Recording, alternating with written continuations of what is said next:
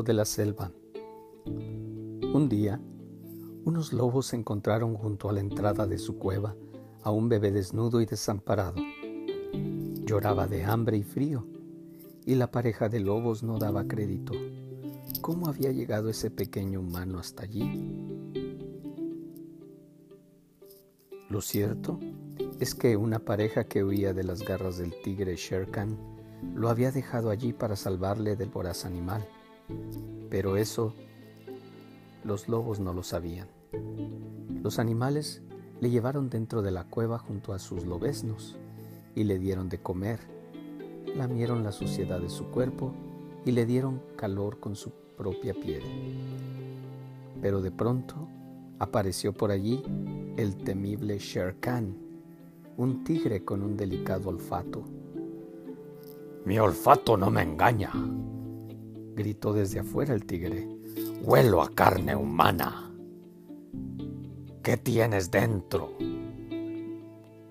Lobos, está aquí el cachorro humano que vi. No escondemos nada, viejo Shere Khan. Ya empieza a fallarte ese endiablado olfato. Largo de aquí, contestaron los lobos. El tigre se alejó refunfuñando y los lobos decidieron cuidar y proteger al pequeño humano y enseñarle, por supuesto, a sobrevivir en la selva.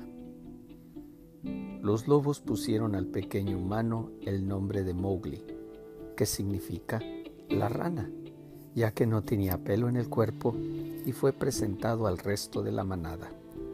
Algunos de los lobos no estaban muy de acuerdo en quedarse con el humano, como Aquela, un lobo gris que además presidía el Consejo de la Roca, una asamblea de lobos. Pienso que no debe estar con nosotros, dijo Aquela. Puede traer problemas.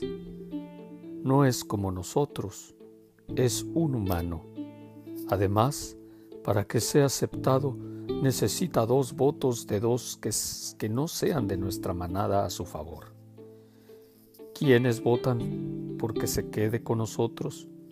preguntó entonces Aquela. Yo, contestó de pronto el oso Balú, que había escuchado todo desde el fondo del consejo. Y yo también, añadió la pantera negra, amiga de Balú, que había llevado un regalo para poder participar en el consejo, ya que en principio era solo un consejo de la manada de lobos. Y así fue como a partir de ese día, Mowgli empezó a formar parte de la manada, y como el oso Balú y la pantera Bagheera se propusieron enseñarle todos los secretos de la selva. Balú las leyes de la selva. Y Bagheera cómo defenderse y cazar, cómo sobrevivir en la selva. Mowgli tenía dos grandes maestros que le enseñaron a vivir y a sobrevivir en esta selva, así que aprendió a cazar, a pescar, a esconderse de los depredadores. Les enseñaron el lenguaje de los animales y las plantas a distinguir los ruidos de la selva, a interpretar los diferentes silencios, pero sobre todo le enseñaron a huir y esconderse del terrible tigre Shere Khan, que no había dejado de buscarle en todo el tiempo. Sin embargo, al crecer, los lobos comenzaron a rechazar definitivamente a Mowgli, quien al final tuvo que regresar por consejo de sus amigos al poblado de los humanos.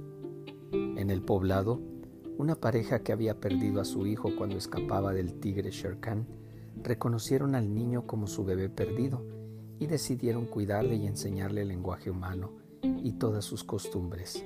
El pequeño Mowgli aprendió a ser pastor y comenzó a cuidar a los búfalos. Sin embargo, echaba mucho de menos la selva y a sus amigos, y además sentía que tenía una misión pendiente acabar con el tigre Shere Khan. De esta forma, trazó un plan para librarse del tigre. Además, es algo que les había prometido a los lobos.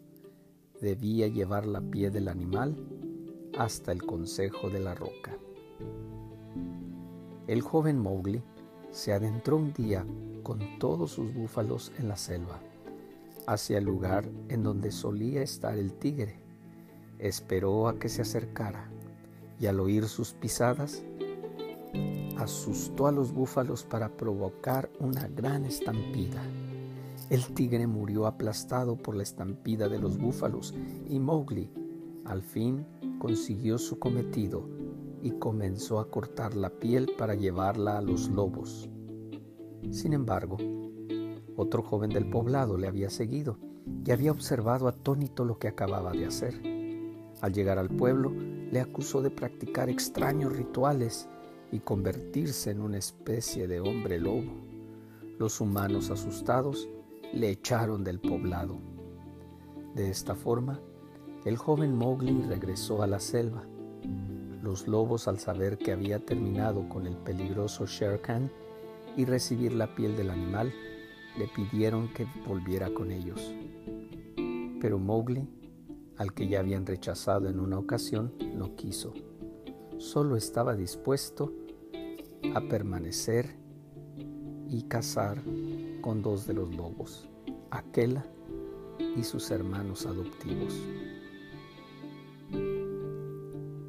Mowgli continuó viviendo en la selva junto a sus amigos y vivió muchas aventuras.